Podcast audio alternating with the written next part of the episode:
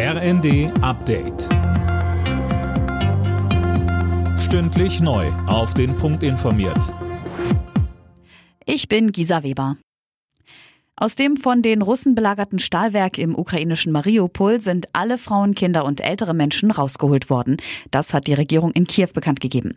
Was aus den ukrainischen Soldaten wird, die sich dort noch immer verschanzt halten, ist unklar. Es soll diplomatische Vermittlungsversuche geben, um die Militärs zu retten.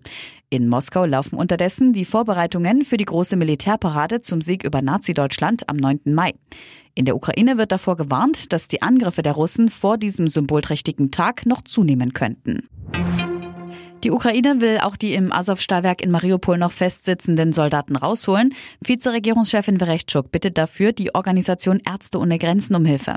In einem entsprechenden Brief schreibt sie, dass viele der verwundeten Streitkräfte in dem Industriekomplex an Wundbrand und Blutvergiftung sterben. Es fehle an Medikamenten, Wasser und Nahrung. Ärzte ohne Grenzen solle den Soldaten helfen, deren Menschenrechte von der Russischen Föderation verletzt werden.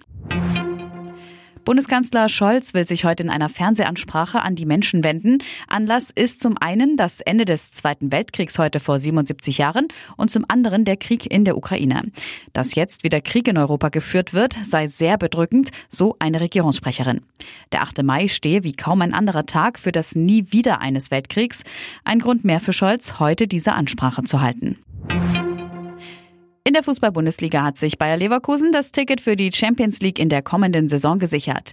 Bei der TSG Hoffenheim war die Werkself mit 4 zu 2 erfolgreich. Die Berliner Hertha ist nach dem 1 zu 2 gegen Mainz noch nicht endgültig gerettet. Die weiteren Ergebnisse Freiburg Union 1 zu 4, Fürth Dortmund 1 zu 3, Köln Wolfsburg 0 zu 1 und Schalke steigt auf und spielt in der kommenden Saison wieder in der ersten Liga. Alle Nachrichten auf rnd.de